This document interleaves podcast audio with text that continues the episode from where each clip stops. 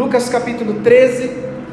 É um texto que é uma história que por muito tempo eu não não prestei atenção, não não encontrava sentido nela, mas isso fez total sentido para a minha vida. Hoje eu espero que faça sentido para você. Eu espero que isso encontre um solo no teu coração e, e mude a tua vida hoje. A Bíblia diz assim, versículo 10 do capítulo 13, versículo 10 em diante diz assim: Certo sábado, estava Jesus ensinando numa das sinagogas. Olha como isso é para nós nessa noite. Certo sábado, estava Jesus ensinando em uma das sinagogas. E ali estava uma mulher que tinha um espírito que a mantinha doente havia 18 anos.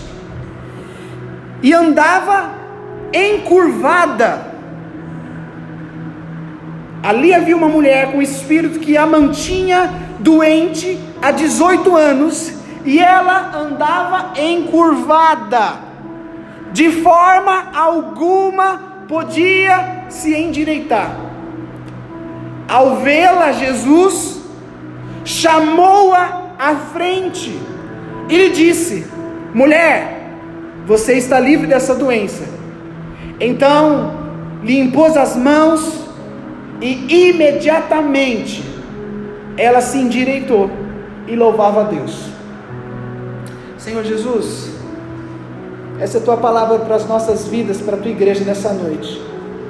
Nos dê entendimento, clareza, revelação daquilo que o Senhor tem para nós, e que no nome de Jesus possamos receber tudo aquilo que o Senhor tem para as nossas vidas, para a nossa casa, para as nossas famílias.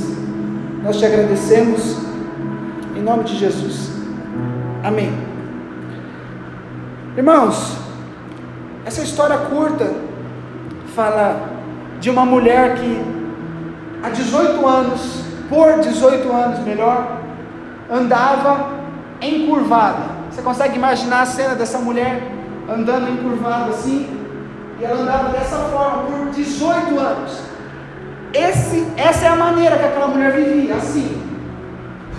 E por 18 anos a vida dela, a história dela, as experiências dela foram dessa maneira. Por 18 anos ela viveu. Ela trabalhava assim, ela ia para a igreja, sinagoga na época, dessa forma. Ela se relacionava com as pessoas dessa forma. Tudo que ela fazia era dessa forma.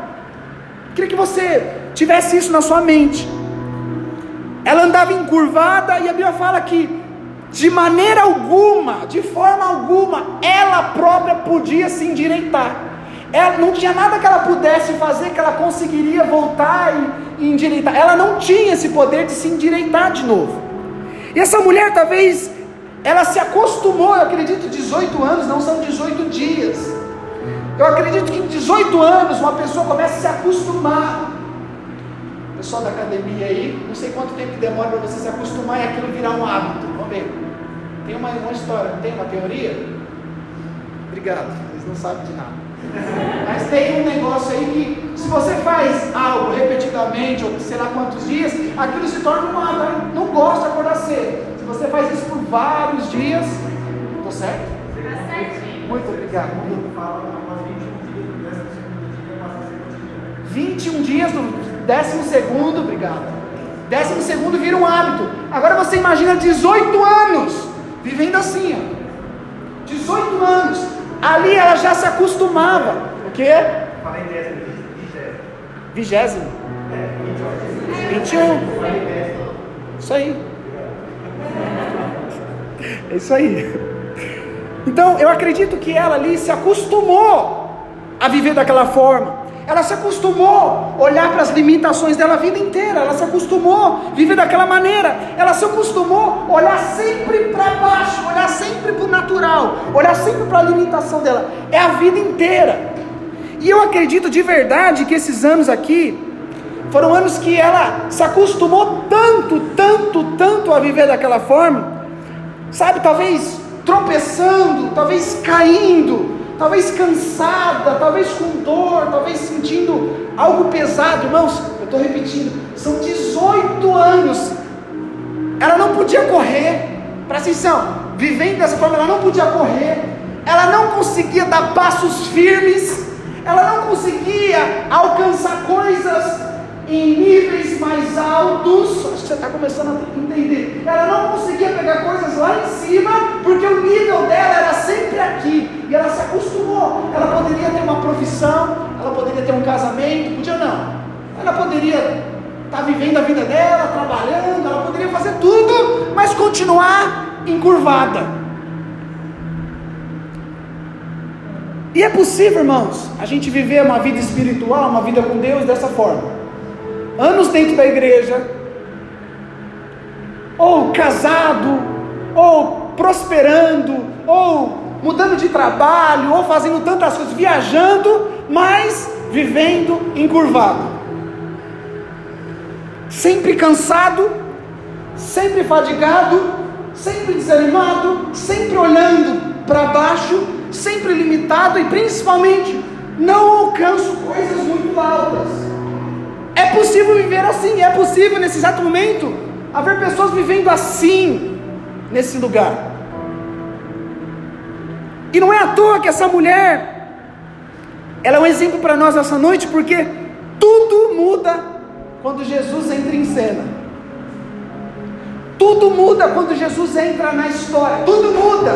Tudo faz sentido quando Jesus entra. E a vida dela poderia ser mais 18, mais 18, mas mudou. A Bíblia fala que Jesus, quando chega até ela, Jesus a vê, Jesus a chama, Jesus a toca. E Jesus fala: Você está curada, filha.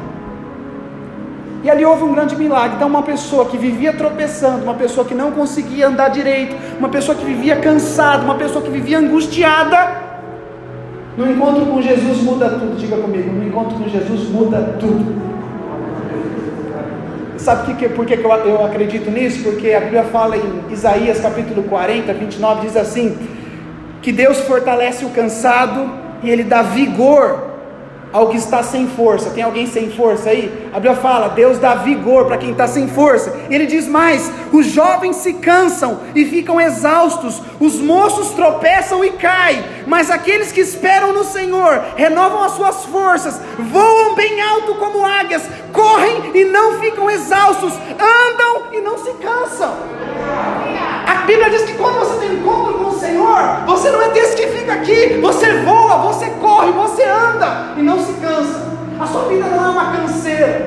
Hoje o que tem de gente cansada, eu não sei se é uma teoria, eu, eu brinco, na verdade eu penso comigo mesmo. Você já percebeu, não sei se acontece só comigo, que às vezes o, bo, o bocejo parece que é um negócio bem espiritual. Boceja perto de alguém ou vê alguém bocejando? Você faz. Vem um negócio de você, assim, você tem vontade de bocejar. Parece que aquela canseira, aquele cansaço, ele contamina. Você nem está com sono, alguém bocejou, você. É mesmo? Aí você dá aquele negócio. Já aconteceu com você? Achei que era só comigo. Pessoas cansadas, pessoas que sempre olham para baixo, quando você chega perto dela, está sempre ali. Ah, tô aqui, né? A igreja não volta, tô aqui, né? Fizeram aquilo, tô aqui, né? Meu casamento assim, tô aqui, né? Meu marido, não sei o quê. Sempre desse jeito.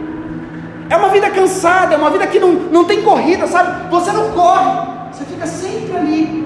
Meus irmãos, é desse lugar que Deus quer tirar você hoje, é desse, é desse tipo de vida que, Deus quer nos tirar nesses dias. A igreja, boa parte dela, está dessa forma, encurvada, cansada, tropeçando. Mas eu acredito que nós somos aqueles que esperam no Senhor e que são renovados. Mas não é aqui que eu quero ficar preso e parado. Eu quero dizer que naquele sábado Jesus estava lá e que nesse sábado Jesus está aqui também. Que Jesus estava disponível para ela, e a primeira coisa que eu observo aqui, que eu vejo, é que aquela mulher ela foi ali talvez para mais um dia para prestar um culto ali na sinagoga. Ela foi para mais um dia, ah, vai ter um culto lá, vou lá. E ela foi lá, sem muitas expectativas. Mas a Bíblia diz assim que Jesus estava vendo-a. Jesus estava observando, Jesus viu aquela mulher, sabe? Eu quero te dizer algo. Jesus está nos vendo todos os dias. Jesus está te observando todos os dias. Jesus observa quando você ali chora sozinho, quando você está tomando banho, fala com Ele, Ele te observa quando você está no carro dirigindo, Ele te observa quando você está no ônibus ali e você começa ali talvez pensar em algumas coisas, Ele te observa quando você coloca a cabeça no travesseiro e começa a pensar em tantas coisas que ainda não aconteceram na tua vida. Eu quero dizer, assim como Jesus observava, observava aquela mulher, Jesus te observa. Jesus vendo-a, Jesus viu, mas ele não para aí, ele não fica só te observar. Se ele está observando, por que, que ele permitiu acontecer isso no meu casamento? Por que, que ele permitiu acontecer isso comigo? Por que, que ele permitiu acontecer essas coisas? Ele só fica olhando? Não. Aqui a gente viu que ele observou, mas a segunda coisa que Jesus faz aqui, ele não apenas assiste. Bíblia fala que depois que Jesus a observa, depois que Jesus, olha para cá, por favor. Depois que Jesus olha para aquela mulher, se compadece por ela, a Bíblia fala que Jesus a chama. Jesus a chama. Ele a atrai. Ele nos atrai. Ele não quer apenas ficar nos olhando, nos observando. Presta atenção, nesses dias de pandemia, Jesus está te chamando. Nesses dias de, de crise mundial, nesses dias de frieza, talvez, nesses dias de tão estranhos, Jesus está nos chamando. Ele disse: Filha, vem cá. Aquela mulher falou: Não, eu não, não, não consigo, eu quero ficar aqui. Né? Ele a chamou, a Bíblia diz: ó, E ele a chamou à frente: Vem aqui, vem aqui. Você está muito distante, eu quero você aqui. Então eu acredito que Jesus está nos chamando, ele nos atrai. E não só isso, ele a chamou e ele direcionou a voz dele para ela, ele falou com ela. Jesus não está só nos chamando, ele quer nos chamar e quando nós atendemos a voz dele, ele fala conosco. Faz quanto tempo que você não ouve a voz de Jesus falando com você? Faz quanto tempo que Deus não fala pessoalmente com você? Faz quanto tempo que você não tem a certeza no seu coração? Deus está falando comigo. Porque a nossa vida sem ouvir a voz dele, é uma vida que não existe. Uma vida que surda, uma vida que, que não consegue discernir a voz de Deus, é uma vida para quê? É uma vida muito triste. E eu quero dizer que o nosso Deus é um Deus que fala. O nosso Jesus fala. Ele está falando o tempo inteiro. E ele chamou, ele vendo-a, chamou-a e começou a falar com ela. Sabe, talvez porque muitas coisas ainda não aconteceram na sua vida. Porque você não está passando por esse processo. Você não crê que Ele está te vendo. Você não escuta Ele te chamando. Você não dá o passo quando Ele chama. E Ele não consegue terminar porque ela passou por todo esse processo. E quando Ele a chama, Ele diz algo. Ele disse: Mulher, você está livre dessa doença. A partir de hoje, essa doença não te pertence mais. Se ela não tivesse ido à frente até ele, se ela não tivesse rompido ali, talvez não sei quem que tinha ali do lado dela. Se ela não deixasse para trás e fosse para frente, ela não teria ouvido, mulher, acabam seus problemas. Eu sou a cura para você. Mas essa mulher aqui, ela experimentou tudo que Jesus tinha para ela. Então é possível, querido, a gente viver anos e acostumar com as coisas de Deus, mas para ele a gente está assim encurvado. E o tema dessa, dessa palavra que eu, que eu coloquei, que Deus me colocou, é o nosso ponto de vista. Para onde nós estamos olhando? Qual é o, o, a ótica ou a visão que nós temos das nossas vidas? É uma ótica encurvada, olhando para baixo, olhando para a terra, olhando para as minhas limitações, olhando para o meu umbigo. É assim que eu tenho vivido todos os dias. É assim que eu passo dias, passo semanas na hora do casamento, olha isso, olha como é que eu estou, olha o que fizeram comigo. Ela vivia dessa forma. A nossa ótica é uma ótica terrena, natural, ou a nossa ótica é uma ótica espiritual, celestial, que olha para o céu, que olha para as coisas além, como diz, que eles serão como águias, serão como águias, voarão alto, estão lá em cima. Né? Tem um fato curioso, isso já é muito falado, que diz que as águias voam acima das nuvens, acima das tempestades. Pode estar chovendo aqui embaixo, as águias estão lá em cima. Nenhum pingo d'água as toca, porque elas voam alto. E a Bíblia está dizendo, irmãos, os que esperam no Senhor são como as águias. Eles voam, eles não se cansam. Você está cansado? Talvez você não está, mas você conhece alguém que está cansado? Eu conheço um monte. Cansado, e não é cansaço de dormir, acordar, ah, eu só preciso ir para a praia. Você pode ir para a praia, pode dormir até duas horas da tarde, vive cansado. Alguém conhece um pelo menos? Vive cansado, e dá canseira só de ouvir vive reclamando, irmãos. Deus quer nos tirar dessa posição em nome de Jesus. Então, Ele nos observa, Ele nos chama, Ele nos assiste, mas Ele não para aí. A Bíblia fala que Ele a tocou, e tocando-a, impondo as mãos, imediatamente endireitou. Você percebe que aqui é, é um processo com Deus. Ele está observando, Ele está te chamando. Se eu parar aqui e não quiser uma no... a, a, avançar isso, eu paro aqui e fico aqui. Tá bom, Jesus. A hora que eu puder, eu vou aí. Mas ela foi obedecendo, ela foi na frente, ela foi até ele, ele falou com ela, ela ouviu, e agora ele vai e ele a toca.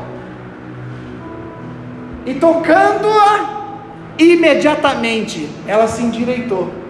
Você percebe? Ela não se endireita quando ele vê, ela não se endireita quando ele fala, ela não se endireita quando ele lhe dá ordem, olha, você está livre da doença. Não, ela se endireita quando ele a toca. Presta atenção.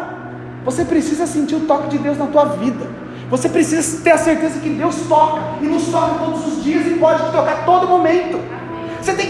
Toque de Deus na tua casa, no teu casamento. Você precisa de, ser deixado, se deixar, aliás, ser tocado por Deus. Porque não tem nada pior do que uma pessoa arisca.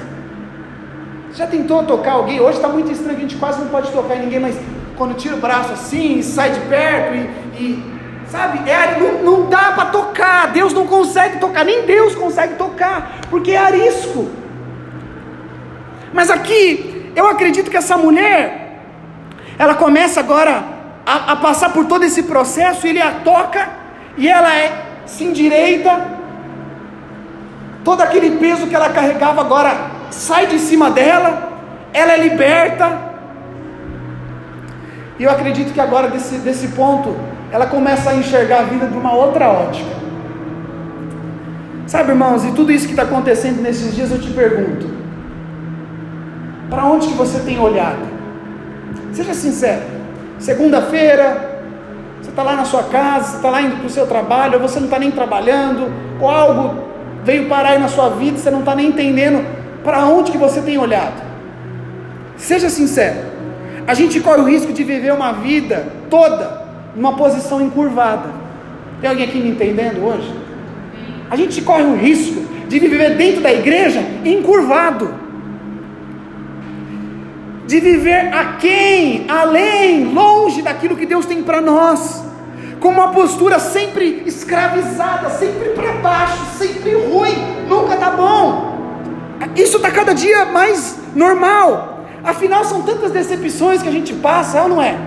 São tantas aflições, é tanta luta. Parece que você sai de luta e entra numa luta. Deus está falando com alguém aqui hoje. Parece que você sai de uma luta aqui, já tem outra te esperando ali. Você sai dela e fala: Deus, eu estou cansado de lutar. E você vai se encurvando, aquilo vai te dominando. São tantas revoltas que a gente passa. E você fala, é melhor viver desse jeito mesmo. Eu nasci para ser assim, eu vou viver assim. E é assim que vai ser. E passam 18 anos. Sabe? E muitas pessoas, eu vejo, eu tenho visto, muitas pessoas estão até alcançando níveis altos. Níveis altos na carreira profissional, níveis altos no, no numa visibilidade, níveis altos, eles estão aqui no níveis altos, uau, olha que carrão, uau, olha que trabalho, uau, olha que vida, olha que casamento, olha que foto maravilhosa que ela postou, olha quantas curtidas ele tem, olha o que está acontecendo. Muitos chegam nesse nível alto que a gente acha que é alto, mas continua olhando para baixo, continua vivendo a estratégia do diabo, a mesma que o diabo usou com Jesus. A Bíblia fala em Mateus capítulo 4 que o diabo tenta Jesus. E uma das coisas que o diabo tenta Jesus é chamar Jesus e coloca Jesus no alto monte. Depois você lê. Mateus capítulo 4. O diabo pega Jesus e coloca Jesus no alto do monte, lá em cima. Jesus estava num lugar alto, sim ou não? E aí diz assim a Bíblia aqui: o diabo mostra para Jesus: olha todos os reinos da terra, olha toda essa glória que tem. Está vendo tudo isso aqui? Ó? Se você se prostrar, Jesus, se me adorar, tudo isso aqui vai ser seu. Mas a gente acha que esse topo da vida, o topo da carreira, o topo da, de qualquer coisa, a gente acha que isso aqui é tudo. Eu só queria estar bem, eu só queria ganhar mais, eu só queria ser isso. E a gente acha que isso aqui, no alto do monte, é tudo. Mas Jesus, Jesus ele sabia que aquilo não era tudo. Ele sabia quem ele era, ele sabia que a posição dele estava acima daquilo. E ele falou assim: Satanás, vai embora, arreda-te, porque está escrito: somente o Senhor adorarás. Sai daqui. É, você pode me levar mais alto aqui na carreira e me mostrar e me dar essas coisas. Eu não quero essas coisas. Eu sei quem eu sou, eu sei a minha ótica. Mas sabe, irmãos, quando a gente não sabe, se o diabo levar a gente num morrinho de barro desse tamanho e falar assim, vou te dar tudo, meu Deus, é agora que eu quero. Se o diabo levar a gente, olha, muda de emprego, você só não vai poder mais ir na igreja, você só não vai poder. Não, tá bom, eu só quero isso. Se demora, tem uma pessoa que você está solteiro um tempão, mas eu vou arrumar esse cara. Ele não é de Deus, mas ele é gente boa. Não, só isso, eu tô, não aguento mais ficar solteiro. E a gente negocia. O diabo estava negociando, ó, subir você um pouquinho, para você achar que você está no alto, mas a visão ainda era limitada. Tem alguém aqui entendendo? Talvez você está trabalhando, talvez seu dinheiro está até multiplicando ali no banco, mas irmãos, da onde você está vendo a vida, os seus valores? Qual é a ótica que nós estamos enxergando a nossa vida? Eu quero ler outro texto com você, Colossenses capítulo 3. Mais para frente, Colossenses capítulo 3.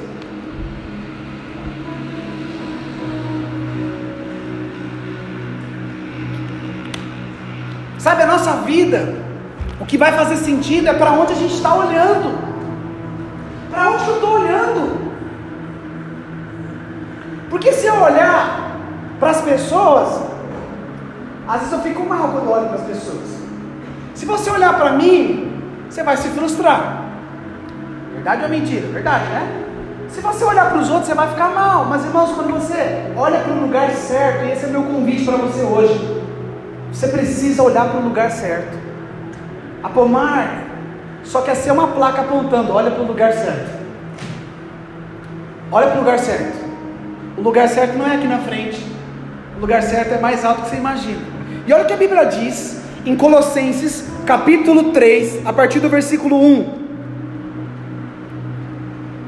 Você precisa ler isso no seu coração, se você não está com a Bíblia, você precisa entrar nisso daí e, e prestar atenção no que eu vou ler aqui.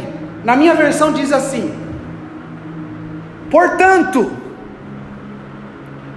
já que vocês ressuscitaram com Cristo, procurem as coisas do alto, onde Cristo está assentado à direita de Deus. Mantenham o pensamento nas coisas do alto, não nas coisas terrenas pois vocês morreram. Vocês morreram, vocês morreram, e agora a sua vida está escondida com Cristo em Deus. Quando Cristo, que é a sua vida, a nossa vida, for manifestado, então vocês também serão manifestados com Ele em glória. Eu vou ler de novo. Portanto, já que vocês ressuscitaram com Cristo, procurem as coisas que são do alto, onde Cristo está sentado à direita de Deus. Mantenha os pensamentos nas coisas do alto, não nas coisas terrenas, pois vocês morreram e agora a sua vida está escondida com Cristo em Deus. Quando Cristo, que é a sua vida, é a nossa vida, for manifestado, então vocês também serão manifestados com Ele em glória. Versículo 5, continua aí, olha isso. Assim façam morrer tudo que pertence à natureza terrena de vocês, a imoralidade sexual, a impureza, paixão, desejos maus e a ganância, que é a idolatria É por causa dessas coisas que vem a ira de Deus sobre os que vivem na desobediência, as quais vocês praticaram no passado, quando costumavam viver nelas. 8.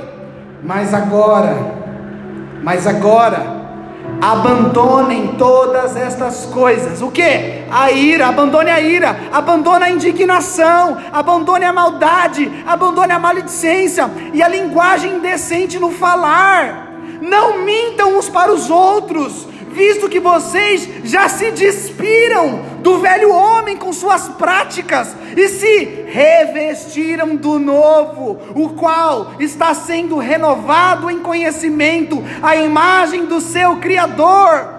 Nessa nova vida, já não há diferença entre grego e judeu, circunciso ou incircunciso, bárbaro ou cita, escravo ou livre, mas Cristo é tudo e está em todos. 12.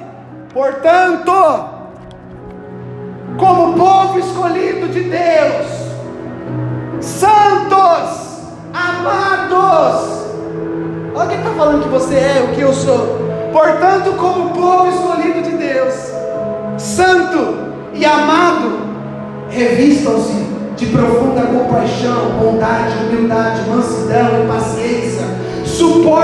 Uns aos outros e perdoem as queixas que tiverem uns com os outros. Perdoem como o Senhor lhes perdoou. Acima de tudo, porque revistam-se do amor, que é o elo perfeito, e que a paz de Cristo seja o juiz em, suas, em seus corações, visto que vocês foram chamados a viver em paz, como membros de um só corpo, e sejam agradecidos.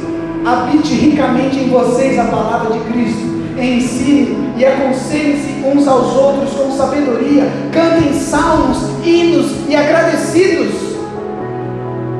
Cânticos espirituais com gratidão a Deus em seus corações. Tudo o que fizerem, seja em palavra ou em ação, façam em nome do Senhor Jesus, dando por meio dele graças a Deus Pai. Você leu até o final comigo? Você já estava desligado? Irmãos, aqui é um convite. Primeira coisa, já estou acabando.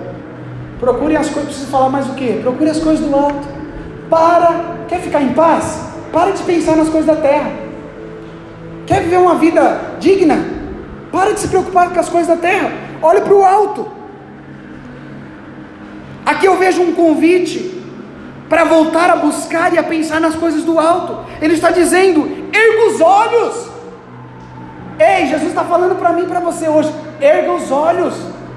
Você está olhando para onde? Erga os olhos. Olha para as coisas do alto. Olha o que Deus já fez por você. E nós precisamos ver como Ele vê. Nós precisamos nos ver como Ele vê, porque Ele fala aqui. Portanto, porque vocês são eleitos de Deus, vocês são escolhidos de Deus, vocês são santos. Fala, eu sou santo? É, Deus te vê santo, cara. É, vocês são amados. Ah, ninguém me ama. Ele está falando assim, você é amado. E por que, que a gente ouve outras vozes? Por que, que a gente anda encurvado?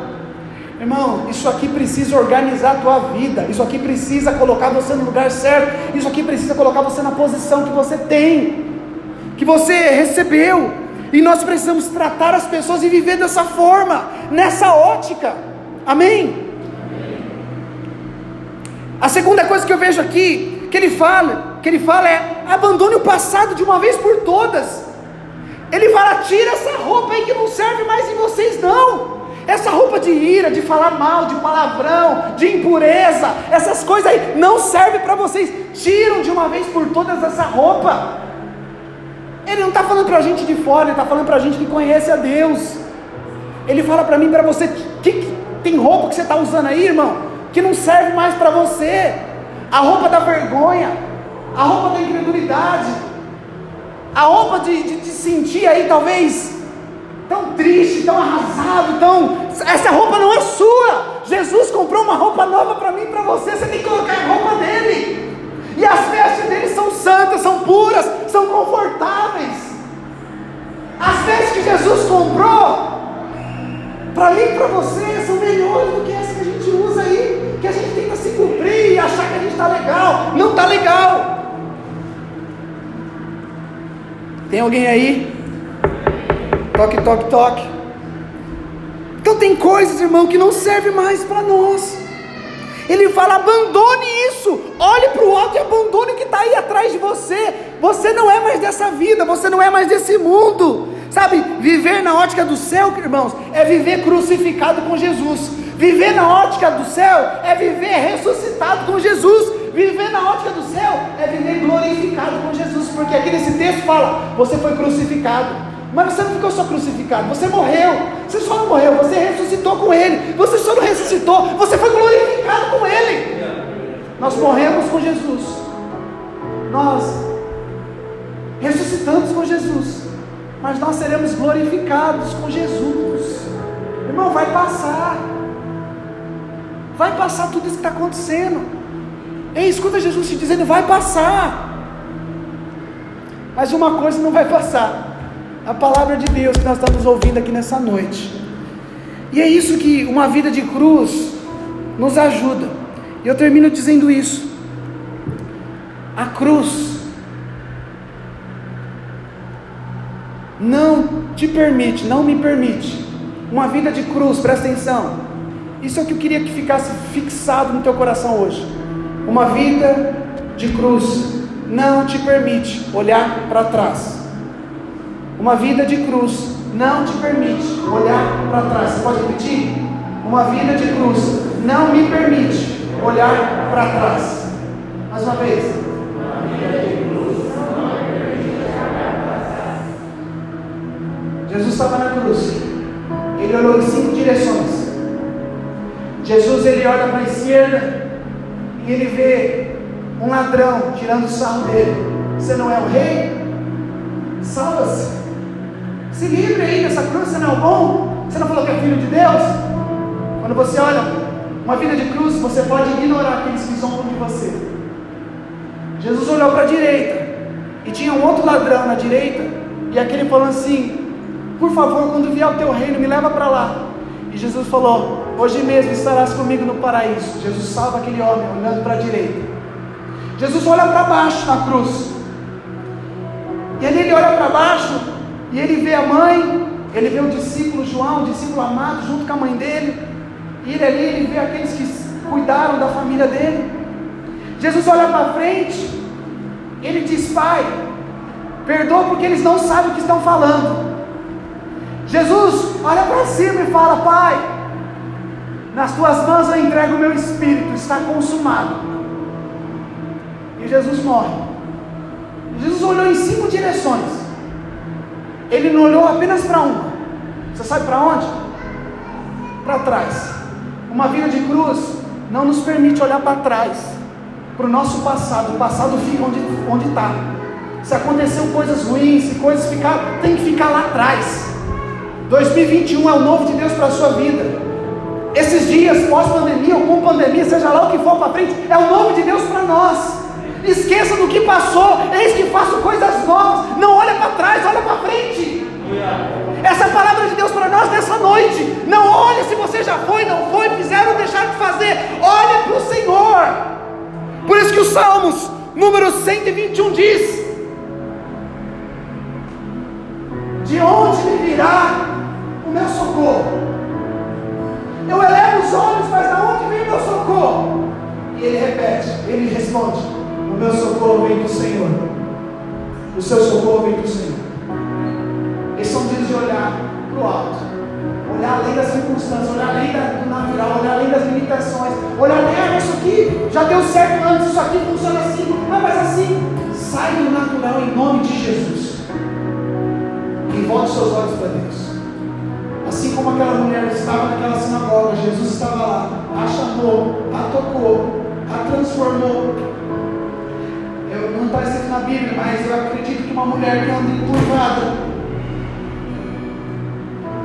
até a roupa daquela mulher, talvez, eu não sei se ela tinha uma corcunda, se ela tinha. Eu sei que aquela mulher passou a andar diferente a partir daquele dia. Irmãos, essa palavra pode ser mais uma, assim, hum, que legal. Mas isso aqui pode mudar a tua vida, se você deixar, se você quiser. Eu quero orar, liberando o que está nessa palavra para a tua vida queria te convidar a se colocar de pé.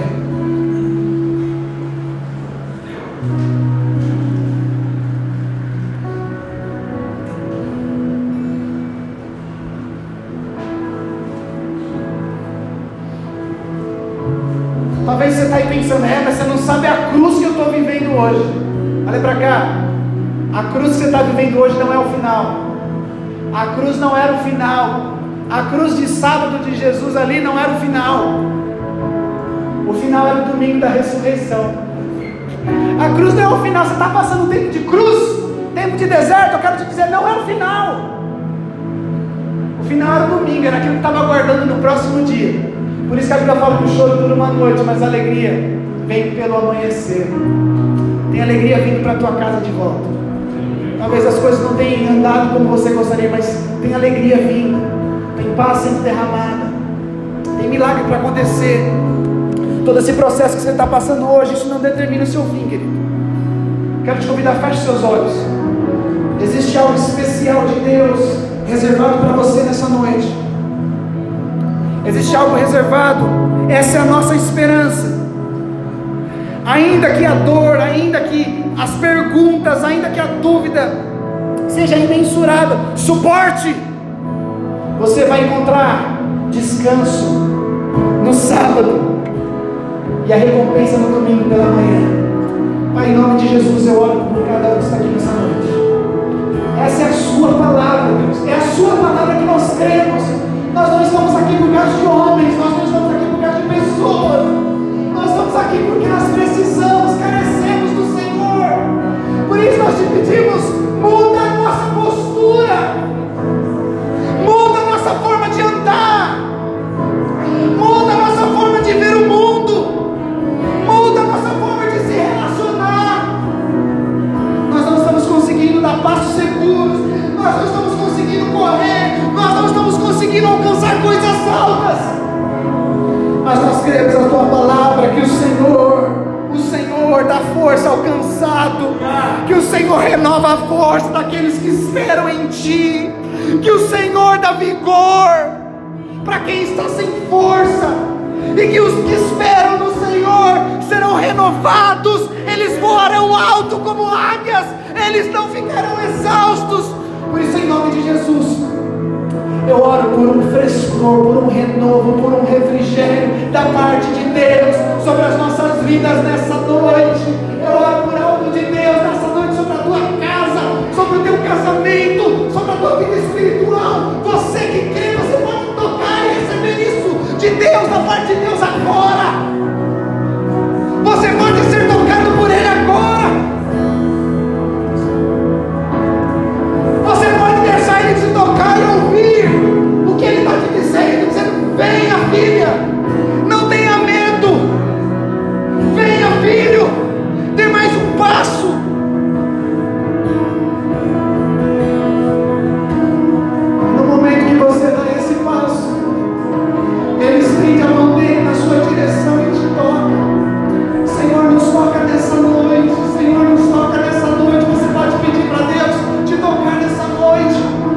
pode pedir para Deus te tocar nessa noite, irmãos.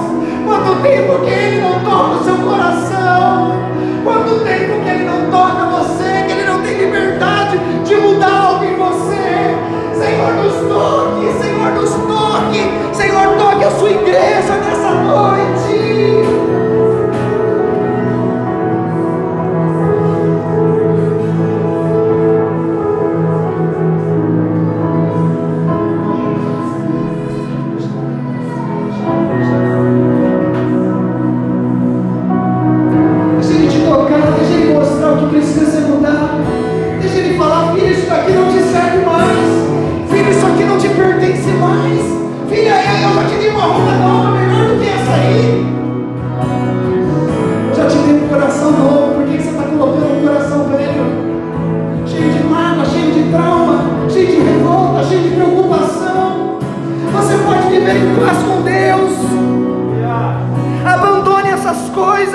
Vivam, portanto, como povo escolhido, como santos, como amados. Revistam-se da profunda compaixão, revistam-se da bondade. Senhor, nós nos revestimos de humildade, de mansidão, de paciência. nome de Jesus, Senhor, nós recebemos tudo aquilo que o Senhor tem para as nossas vidas nessa noite. Cada lágrima, cada lágrima,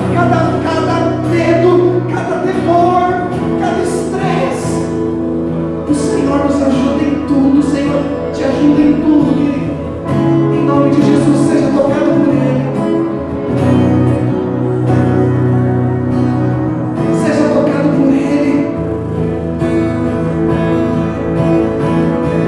Ele te endireita. Ele te endireita hoje.